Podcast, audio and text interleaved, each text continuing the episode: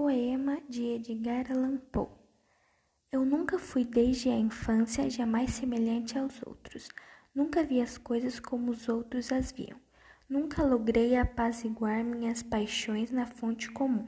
Nunca tampouco extrair dela os meus sofrimentos.